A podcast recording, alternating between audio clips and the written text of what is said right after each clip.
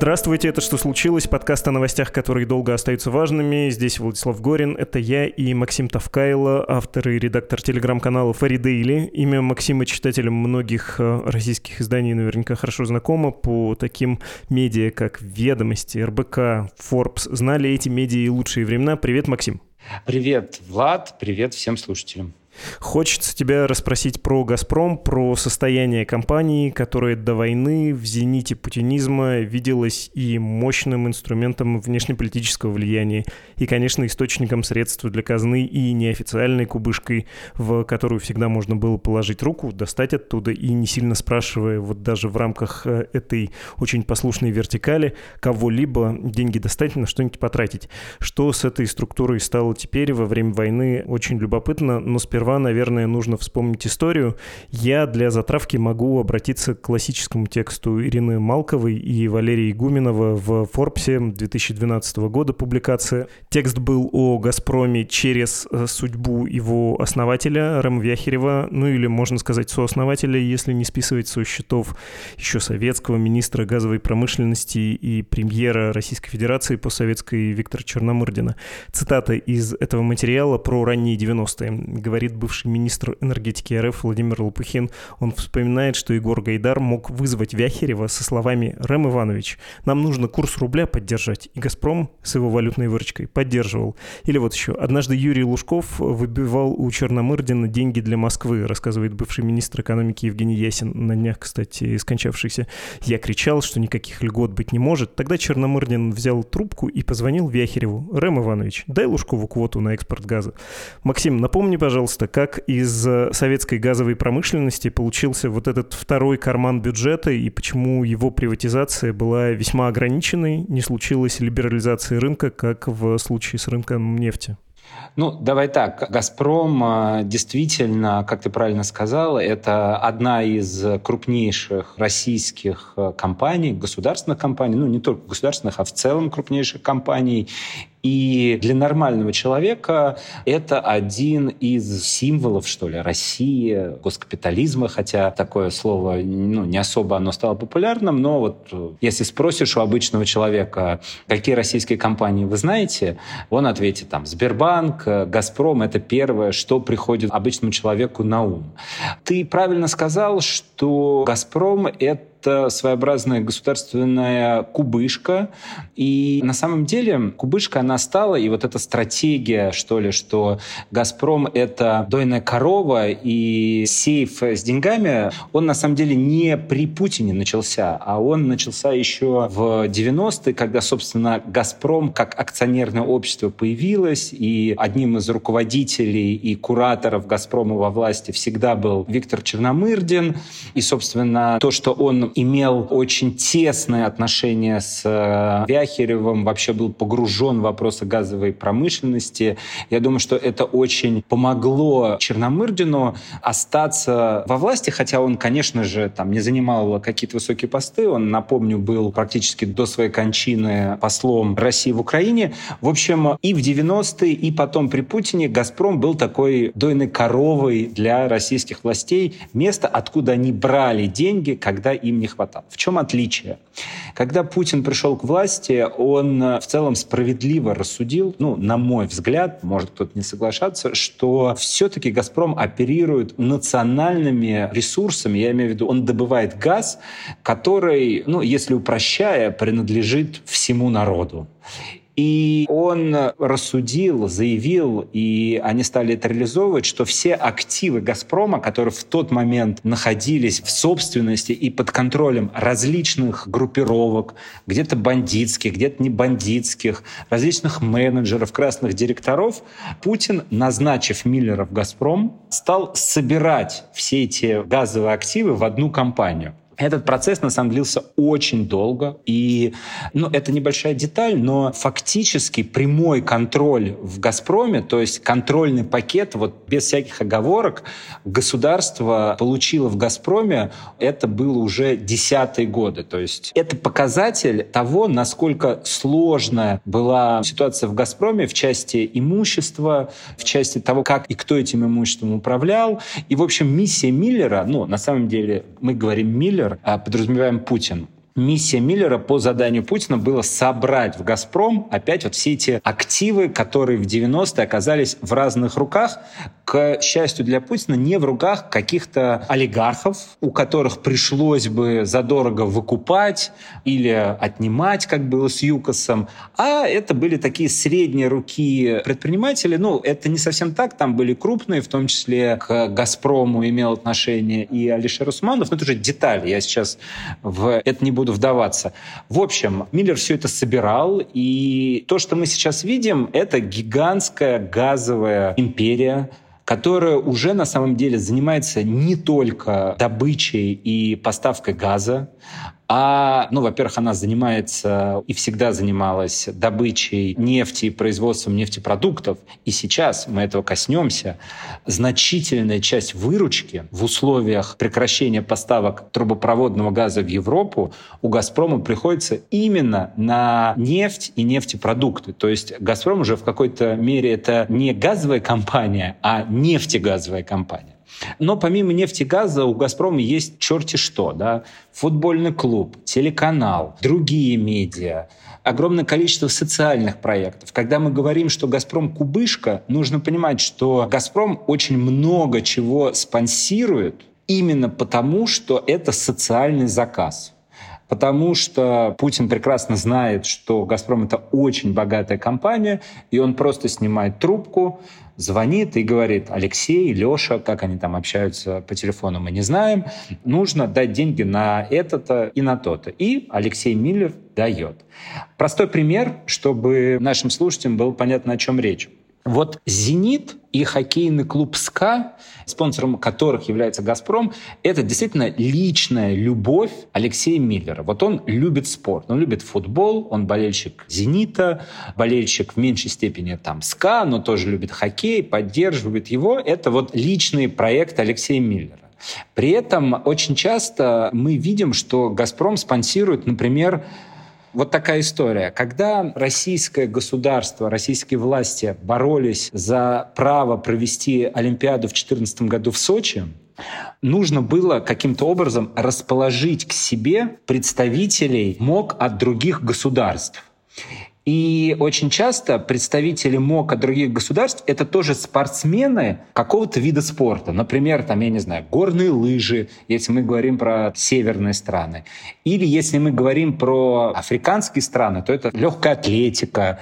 Если мы говорим про европейские страны, то, может, там какой-то представитель от европейской страны раньше играл в гандбол или во что-то другое. Так вот, чтобы расположить к себе этих членов МОК, заметьте, я не говорю «купите голоса», но фактически это на самом деле было очень на это похоже.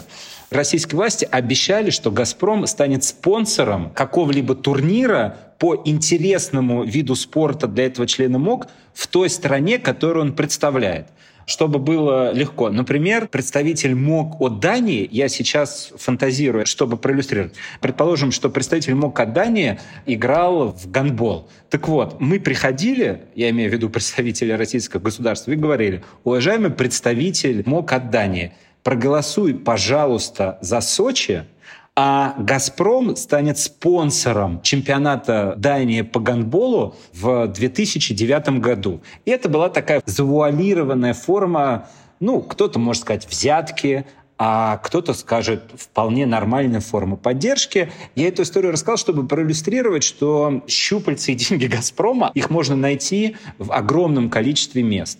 И «Газпром» — это действительно кубышка, из которой спонсируется огромное количество каких-то мелких и не очень проектов, и мы очень часто даже не знаем, что это сделано или построено на деньги «Газпрома».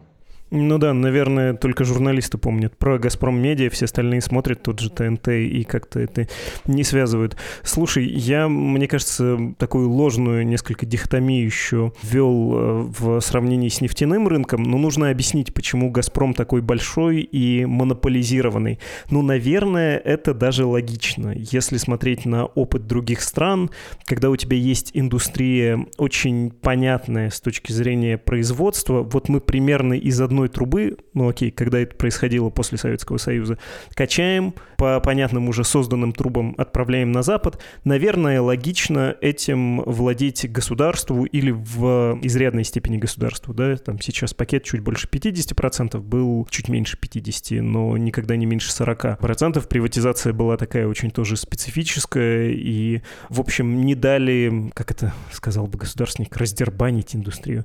Ну, то есть это было бы и неплохо. Есть вопросы скорее к установленному менеджменту, и в частности к бывшему заместителю Владимира Путина по Петербургскому комитету по внешним связям, я имею в виду Алексея Миллера. Ну, то есть можно было бы задаваться в духе навальнистов вопросом, а чем Миллер так хорош, да? Вот опять же, вспоминая тот текст из Forbes 2012 года, видно, насколько скромно вообще-то Вяхерев жил в последние годы, а он в 2013 году умер вскоре после выхода того текста. А вот у Миллера, как мы знаем по расследованию исследованиям прошлого года, буквально дворцы там на миллиарды рублей, у него и его семьи есть недвижимость. Вот коррупционная рента выросла, а что еще-то поменялось, да?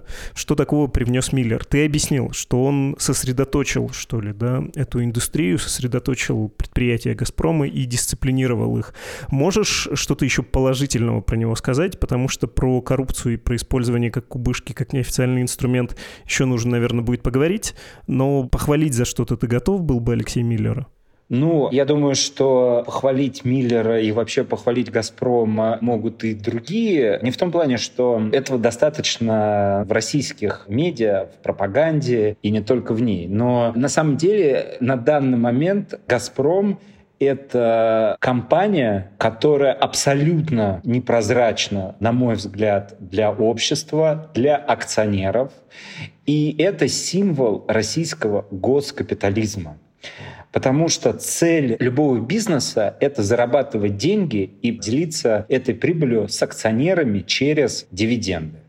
«Газпром» представляет из себя вот действительно такой, знаешь, экстракт госкапитализма, потому что он зарабатывает деньги, но как он их тратит и на что тратит, мы до конца не знаем, не понимаем. Мы только понимаем, что вокруг «Газпрома» огромное количество непрофильных проектов, и абсолютно экономически немотивированных расходов, которые корпорация несет, потому что ей звонят из Кремля или звонит, я не знаю, губернатор по согласованию с Кремлем.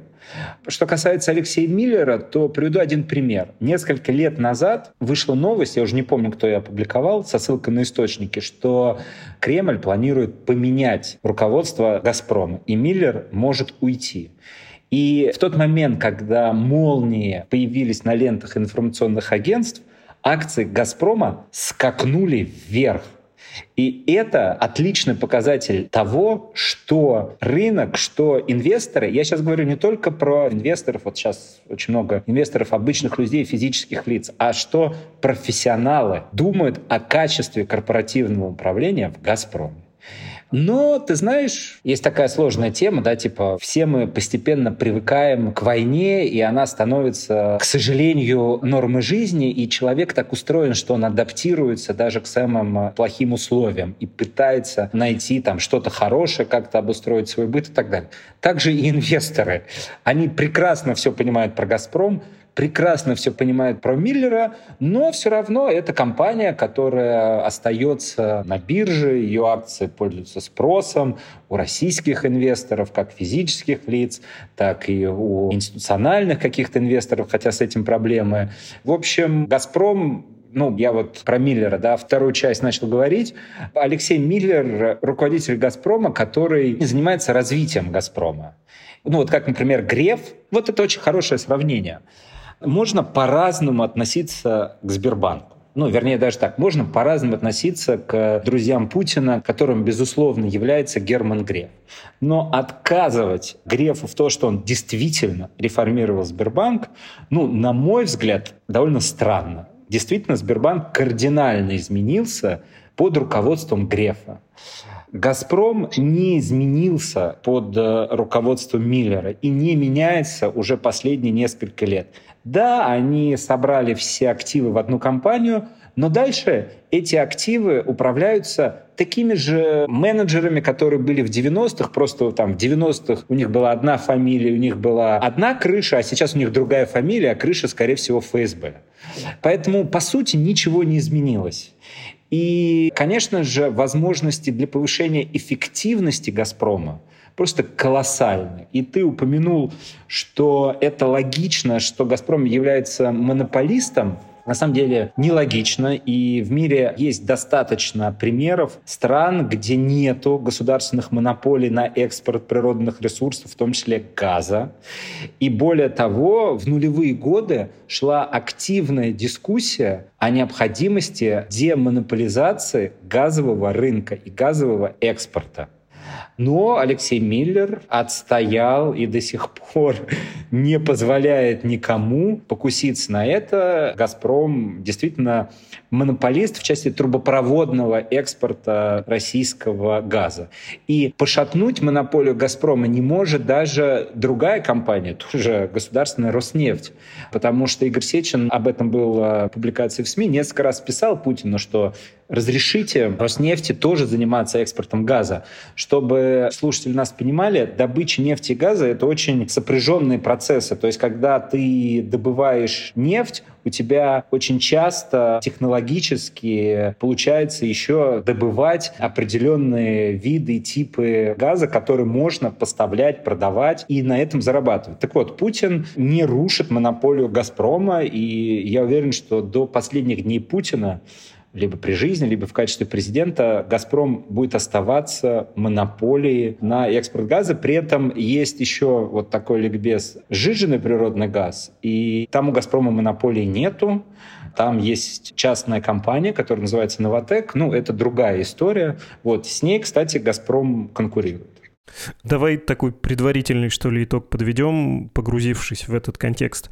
«Газпром», по большому счету, как был, так и остается частью государственной системы, при этом, ну, такой полунезависимый и более закрытый, что ли, да, в виду своего не полностью государственного статуса, а как бы коммерческого, такого половинчатого. Очень похоже на многие путинские институции и очень похоже на многие другие инструменты, к которым Владимир Путин прибегает, и тут нужно, видимо, палец поднять, сказать, для чего?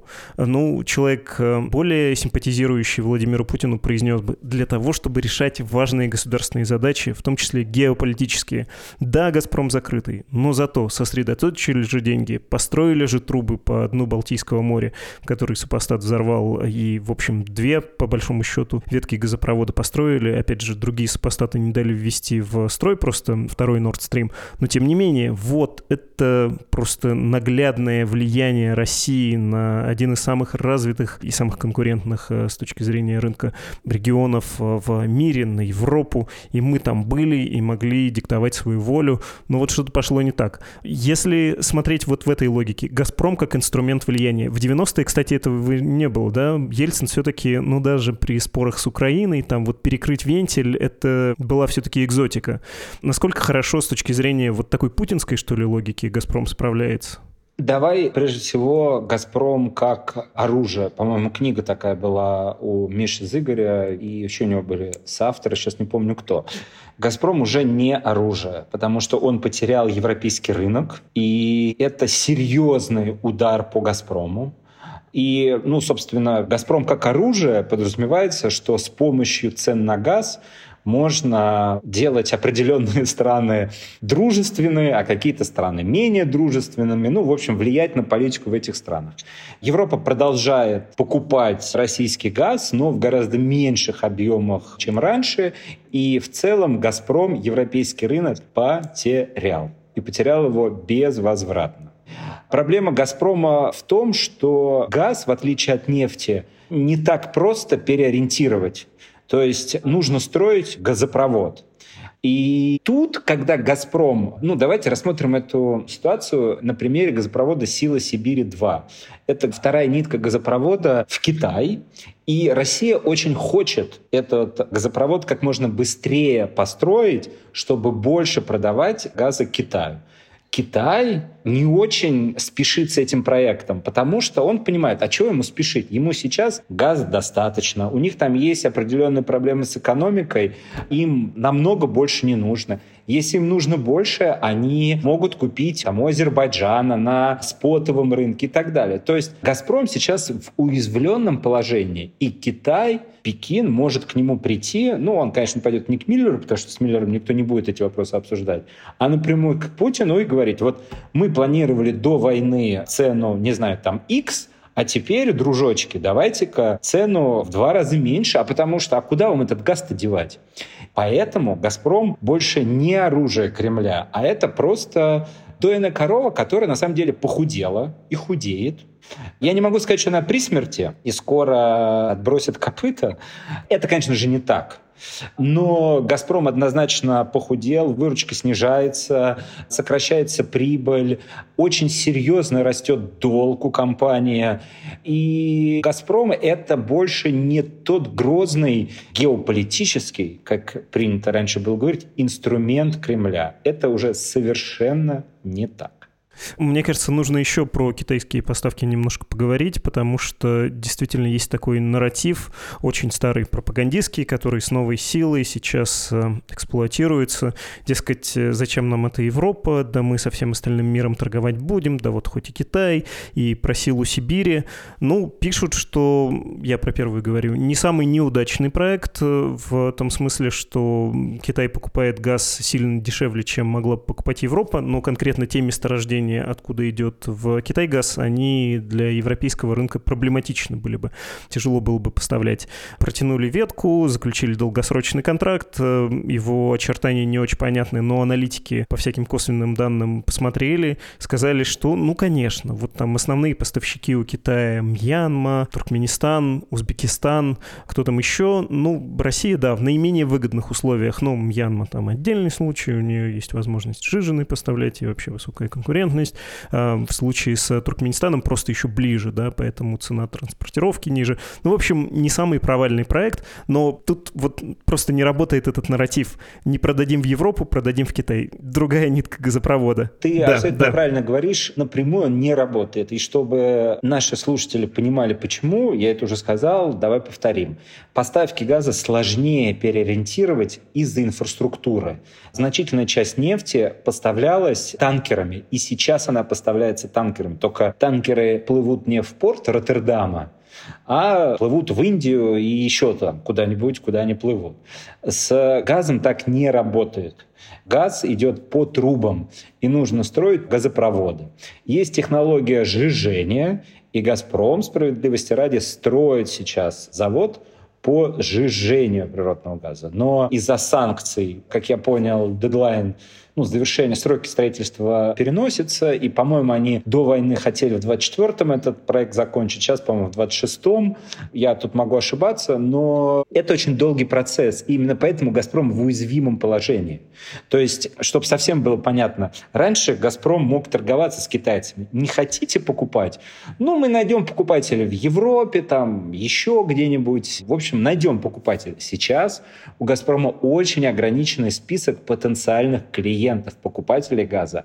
И Китай, понимая, что он один из крупнейших потребителей газа, может диктовать цену. И я уверен, диктует эту цену. Просто это еще не всплыло, и журналисты про это не узнали, но Китай, Си Цзиньпин 100% это делает, потому что это нормальная экономическая, политическая логика. Давай про Европу тоже проговорим, потому что, несмотря на то, что ты сказал, мне кажется, важно ясность внести и разжевать чуть мельче, что ли, то, что там происходит. А вот сейчас, когда мы читаем новости про заполнение газовых хранилищ в ЕС, они там заполнены больше, чем на 90%, там можно, собственно, понять, что времена, когда Российская Федерация, ну и конкретно «Газпром» были крупнейшим поставщиком, 40% европейского рынка контролировали, все это время прошло. Сейчас газовые хранилища, подземные и неподземные в Европе, заполняются за счет сжиженного газа, везут из Соединенных Штатов, из Катара, да, и везут тоже из России, но, в общем, во-первых, сжиженные, во-вторых, в не очень больших объемах, трубопроводные. Ну, ну извините, я поправлю, не то, не то, что везут из России, Россия до сих пор поставляет газ в Европу через Украину. Мы общаемся, и в данный момент российский газ через Украину идет в Европу. Да, собственно, у меня два вопроса. Ты говорил про отощавшую корову. Насколько она отощала и насколько долго в таком положении может протянуть? Потому что, ну, наверное, в Кремле могут не без оснований считать, что закончится война, и мы снова договоримся с европейцами. Надо сейчас немножечко перетерпеть, потому что таких шикарных условий для европейцев не будет никогда, если они не будут сотрудничать с Россией. Ну и мы тоже, конечно, в этом заинтересованы. Прекрасный рынок. В Китае продаем за 300, в Европу могли бы продавать за 500. Э, кто же от такого откажется? Это первый вопрос. А второй вопрос про схему адаптации. Мы видели, как э, в разных отраслях российской экономики происходит э, официальная, неофициальная адаптация к новым условиям. Да? Так это, кажется, на языке путинской бюрократии деликатно называется. Ну, то есть, какие обходные схемы сейчас использует «Газпром», если он их может использовать? Ну, там есть же дружественный Азербайджан, да? Поставим в Азербайджан, Азербайджан продаст как бы свой газ, а на своем собственном рынке сожжут российский, ну и все довольны, да, по большому счету деньги тоже пришли в Россию. С любого из этих вопросов можешь начать. Ну, давай начну с первого. Ну, хотя мы сказали, что российский газ продолжает поступать в Европу, и доля российского газа в некоторых европейских странах, она существенна.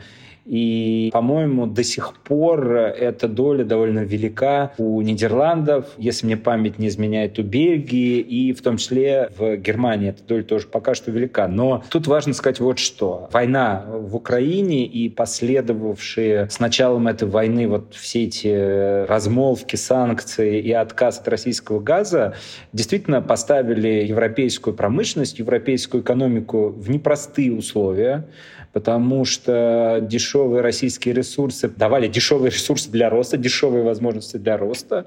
Но как российская экономика адаптируется к санкциям гораздо успешнее, чем думали и хотели западные политики, так и Европа справляется без российского газа намного успешнее, чем а, пугала российская пропаганда, чем пугал Миллер, чем пугал Путин и прочие российские чиновники. Поэтому, когда война закончится, мы, к сожалению, не знаем, когда, и то, что сейчас происходит, все уже настроены на долгую войну, я с тобой согласен, что «Газпрому», скорее всего, удастся возобновить в том или ином виде какие-то поставки в Европу, но вернуться к той доля, которая достигала 40%, это очень большая доля для одной компании – ему уже не удастся. Уже, во-первых, политические европейцы будут бояться слишком большой зависимости от «Газпрома», а во-вторых, просто ниша «Газпрома» уже занимает другие страны, ты их перечислил. Это и катарский газ, и норвежцы стали больше добывать, и американцы поставляют свой СПГ.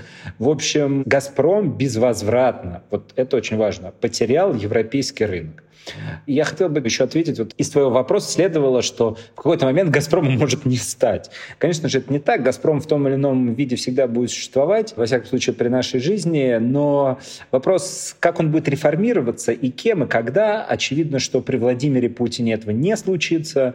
Ну, а следующие руководители России, если у них будут мозги, они, конечно же, займутся повышением прозрачности «Газпрома», снижением издержек, которые эта компания несет и по своей вине, и из-за различных политических вопросов. Но, в общем, когда это произойдет, я повторюсь, мы не знаем. Что касается обходных схем, то мне тут сложно сказать, потому что мы как раз вот с нефтью более-менее, именно более-менее понимаем, как Россия обходит э, все проблемы, связанные с экспортом нефти. Но нефть все-таки это вещество, которое ты можешь увидеть, там даже потрогать при желании. С газом сложнее, и там действительно схемы могут быть самые разнообразные. Как ты правильно сказал, там и смешиваете какие-то взаиморасчеты. Я, чтобы не вводить в заблуждение наших слушателей, не быть голословным, не готов о них говорить, просто я не глубоко в это погружен. Есть такое заблуждение в обществе, что вот ну вот если спросишь у человека обычного, на чем Россия больше зарабатывает, на продаже газа или на продаже нефти. И большая часть людей, мне кажется, ответит, что на продаже газа. Это не так. Действительно, доля доходов от газа там, в бюджете существенна, но все равно, вот когда политики, журналисты употребляют такой штамп, что Россия — это там нефтегазовая империя. Она прежде всего нефтяная империя. То есть основные доходы российского государства, доходы Кремля, которые ему помогают финансировать в том числе сейчас боевые действия на Украине, это доходы от продажи нефти. И в этом плане истощение «Газпрома», такое постепенное, оно, во-первых, постепенно, поэтому не так остро стоит вопрос. А во-вторых, ну да, вот если у нас будут гигантские проблемы с экспортом нефти, тогда действительно у Кремля будут огромные проблемы, и Путин будет более податлив по любым вопросам, связанным с войной в Украине. Я имею в виду там заключение каких-то мирных соглашений, условия этих мирных соглашений, вывод войск, прекращение войны и так далее. Пока Путин чувствует себя очень уверенно именно потому, что Россия успешно, Кремль успешно справляется с э, ограничениями на экспорт нефти. Я хотел задать тебе стыдный вопрос, э, потому что, в общем, наш разговор перевернут с ног на голову. Мне кажется, это правильно. Мы сделали, ну как, в журналистике же нужен повод, да, информационный повод. На всех журфаках учат. Ну, наверное, учат. Я не учился сам на факультете журналистики, но, кажется, так и должно быть. И у нас в качестве такой исходной точки посыла набор новостей, ну, например, про возможное повышение цен на газ для населения и бизнеса в Российской Федерации. И тут, если ты не очень такой внимательный, что ли, и думающий читатель, ты должен схватиться за сердце и сказать, как в газодобывающей стране растут цены, а еще на бензин выросли в этом году существенно. Или, например, э, тоже сообщение августовское про то, что газовый бизнес «Газпрома» оказался убыточным по итогам первого полугодия 2023 года. Такая ситуация была лишь дважды до этого. В разгар пандемии в первом полугодии 2020 года, когда мир практически остановился. А до этого вообще в 1998 году. И опять же, можно схватиться за сердце и сказать, это же вот просто апокалипсис какой-то. Газпром такая вроде вечная штука, и тут она сыплется. Можешь объяснить, почему, ну, не стоит хвататься за сердце, что ли? И мне кажется, уместно сделать это именно в конце, а не в начале, потому что, ну, надо критично относиться к этим сообщениям, точнее, к реакциям, да, вот таким несколько фейсбучным, так их опишу. Ну, с тарифами все очень просто. «Газпром» как монополист предельные темпы роста тарифов как для населения, так и для промышленных потребителей устанавливает ежегодно правительство. Там, правда, есть хитрость. Правительство устанавливает средний предельный объем повышения, а дальше «Газпром» может, правда, по согласованию тоже с властями, в разных регионах по-разному цены повышать. То есть, для примера, не знаю, в Московской области он может повысить на там, 2% цены на газ, а на Дальнем Востоке, не знаю, на 20%. И в среднем получить там 8%, как требует от него правительство. Но это уже детали. Главное, что важно знать, правительство ежегодно устанавливает предельный темп роста цен на газ для населения и для промышленности. Зачем оно это делает? Это очень хороший вопрос. Если отвечать это с точки зрения экономической науки и компании, то они скажут, нам нужно развиваться. Нам нужно инвестировать в строительство новых газопроводов, газотранспортных станций, проводить газопроводы к новым деревням, городам, участкам. Вот весь этот пафос вам нагонит. Что в жизни? В жизни компания собирает деньги с граждан и бизнеса, и как она их потом тратит, никто, поверьте мне, никто, я думаю, даже сам Алексей Борисович Миллер до конца не знает. Поэтому есть, безусловно, отчетность, связанная с э, инвестиционной программой, но все это, честно говоря, бумажки для красоты, знаете, для ритуала. Тарифы повышаются, это позволяет компании, если говорить формальным языком, развиваться, и именно для этого тарифы повышаются. А фактически эти деньги в том числе идут на удовлетворение всяческих слабостей менеджмента, руководителей компании, представителей власти и так далее. Теперь, что касается всех этих новостей, что «Газпром» там в убытках и так далее. Ну, «Газпром» действительно сейчас не в самом лучшем финансовом состоянии, но, как ты правильно сказал, не нужно вестись на кликбейтные заголовки и рассуждать э, чисто логически, что если вы видите заголовок «Газовый бизнес «Газпрома» в первом полугодии оказался убыточным, что «Газпром» весь там в убытках и скоро закроется», это не так. Работает это, конечно же, сложнее. У «Газпрома» огромное количество денег на счетах. У него помимо газового бизнеса есть другой бизнес. И нужно понимать, что, например, 22 год был для «Газпрома» очень выгодным, очень успешным, потому что, несмотря на сокращение поставок в Европу, кардинально выросла цена на нефть. А цены на газ, они привязаны к цене на нефть. И тот рост, который был в прошлом году, компенсировал «Газпрому» потерю некоторых рынков. И, кстати, вот последнее, что хочу сказать. Вот все говорят, экономическое чудо, которое произошло в России в нулевых. Какие же, ну не все говорят, пропаганда говорит, какой же эффективный президент Путин и его команда. Вот был «Газпром» там при Черномырдине неэффективном в убытках, а вот пришел Миллер, и все стало просто зашибись. На самом деле тайна эффективности в одном. При Черномырдине нефть стоила 10 долларов за баррель, а когда пришел Путин и его команда, цены на нефть стали расти на 10-20 долларов в год. И я хочу напомнить, что в восьмом, по-моему, или в девятом году цена на нефть достигала 140 долларов за баррель. Поэтому очень легко быть эффективным, когда на тебя льется дождь из нефтегазовых долларов. Поэтому не верьте в эти сказки, как и не верьте кликбейтным заголовкам, как ты правильно сказал, что «Газпром» при смерти. Это не так. И на самом деле проблема «Газпрома» мы увидим, как это ни странно, по личным проектам Алексея Миллера, например, по футбольному клубу «Зенит». Потому что футбольный клуб «Зенит» живет действительно на широкую ногу. Мы сейчас не рассуждаем как болельщики, да, мы рассуждаем именно с точки зрения взгляда, сколько тратит команда. И тот, кто хоть немного следит за российским спортом, за российским футболом, знает, что «Зенит» себе может позволить в России любого игрока. Вот просто любого за любые деньги. И «Зенит» до сих пор покупает за очень большие суммы игроков из-за рубежа. Безусловно, без личной поддержки «Газпрома», без личной протекции от Алексея Миллера это было бы невозможно. И когда «Газпрому» станет худо, мы увидим это по «Зениту», поверьте мне. Спасибо тебе большое.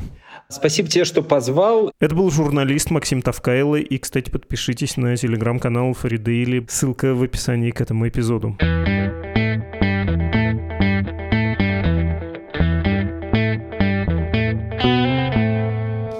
Письма с адреса подкаст собакамедуза.io. И опять открываю письмо и тихонько целую страницы. Так, кажется, было, да? Это все ваши злые духи из флакона Ну и Дунаэль. Женя нам написал. Обычно я воспринимаю выпуски «Что случилось» как информационные, практически без эмоций, но вот выпуск, посвященный передаче «Что, где, когда» не оставил меня равнодушным. Дело в том, что я уже очень давно играю в спортивную версию ЧГК и даже занял призовое место на чемпионате страны, в которой уже давно живу. Это не Россия. Мне больно смотреть, как из любимой передачи исчезает дух свободы и независимости, отмен прямого эфира, новые правила 13 сектора, отбор зрителей по политическим мировоззрениям. Спасибо, что поделились, дорогой Женей, и читаю ваше письмо дальше. Хотелось бы услышать мнение экспертов о роли Китая в послевоенном мире. Война это рано или поздно закончится, и Китай явно усилит свои позиции на мировой арене. Не так давно у нас был, кстати, эпизод про режим Си с Алексеем Чагадаевым. А почему сейчас вы предлагаете про усиление Китая? Он точно усиливается, усиливается, усиливается, все никак не усилится. Не кажется ли вам, что мы, может быть, сейчас вообще наблюдаем зенит этого проекта под названием КНДР, большая развитая страна, которая исчерпала, видимо, ресурс своего роста, и если захочет продолжить свой рост, расширение своего влияния, могущества, богатства, то что-то, наверное, им нужно делать, например, со своим авторитаризмом, а, сказал человек из Российской Федерации. Но руководство в Китае так, кажется, не думает, а хочет оно не либерализацию затевать, а Тайвань с развитой частью мира. Опять же, у них мягкое, но противостояние. Ну, в общем, не знаю насчет увеличения влияния и спорное, на самом деле, предположение. Слушатель Д тоже написал про выпуск о «Что, где, когда». Большое спасибо вам за выпуск про ЧГК. Давно хотел попросить вас осветить эту тему, как мне кажется, вместе с музыкой, с некоторой оговоркой литературой и движением реконструкторов по всей широте от толкинистов до косплееров. Спортивное ЧГК было одной из тех настоящих скреп, которые объединяли русскоговорящее пространство, поскольку люди добровольно в вкладывали в них свое личное время и деньги. Выпуск был больше про теле-ЧГК, но это понятно как явление более известное широкому кругу слушателей. И хочу рассказать одну историю в дополнение. Создателем белорусского теле-ЧГК, ведущим и бенефициаром является Алис Мухин, и политическая цензура игроков тут практиковалась примерно всегда. Знатоков с оппозиционными взглядами либо не допускали к эфирам, либо немедленно выгоняли при их публичном проявлении. Однако, когда в 2020 году в Беларуси случилось восстание, подавляющее большинство знатоков категорически отказалось сотрудничать с телевидением режима, исход был настолько массовым, что два сезона не могли собрать нужное количество команд, а когда собрались, состояли они в основном из совсем молодых студентов и очень немногих коллаборационистов. Причем последние публично мотивировали свое участие тем, что так защищают детское движение и создают позитивную повестку на ТВ. Правда знакомо? Не то слово, как знаком, дорогой Д. Спасибо, что написали. Даниил прислал нам тоже письмо, и у него, во-первых, во-вторых, в-третьих, и так э, пунктов. Во-первых, вы крутые, пишет Даниил. Спасибо большое, Даниил. Очень приятное начало письма. Я слушаю вас ежедневно, пока еду на велосипеде из университета, где работаю, домой по сумеречным полям или сам Германии, куда перебрался после начала войны. Поскольку ехать мне минут 45-50 по таймингу получается идеально, для меня джингл вашего подкаста — это сигнал, что работа кончилась и начался прекрасный вечер в интересной компании. Прямо павловский рефлекс уже. Во-вторых, должен покаяться, слушаю вас уже пару лет, а на регулярные донаты подписался только недавно, когда Apple решили вас выпилить из Apple подкастов. Меня это дико возмутило, и я решил проявить солидарность с вами. Тогда же я установил Spotify, чтобы продолжать вас слушать. Правда, теперь вроде в Apple подкастах у меня вы снова видны, но Spotify я на всякий случай оставил. Спасибо вам большое, Даниил, и за донаты, и за добрые слова. Я не читаю последующие ваши пункты, потому что там какие-то бессовестные совершенно комплименты мне, еще и в сравнении с другими коллегами. Но извините, нет, не настолько я загордился, чтобы приводить эти слова, тем более, что я так не считаю.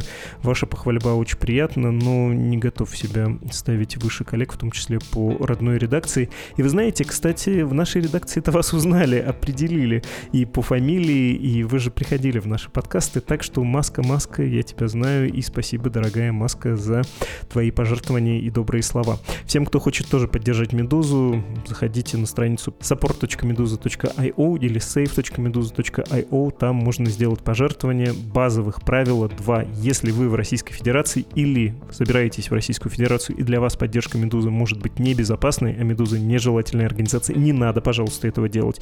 Ну и второе базовое правило, конечно, если вам это не по карману, не нужно геройство. Потратьте на себя, на своих близких. Если вам по карману, мы всегда рады, и, повторюсь, безопасность тоже важнейшая из правил. Два их — безопасность и чтобы по карману. Не забывайте об этом, и спасибо всем, кто нас уже поддерживает, кто колеблется. Присоединяйтесь к сообщникам, которые нашу нежелательную организацию финансируют финансирует. Это был подкаст «Что случилось?», посвященный новостям, которые долго остаются важными. Всего доброго и до встречи. thank you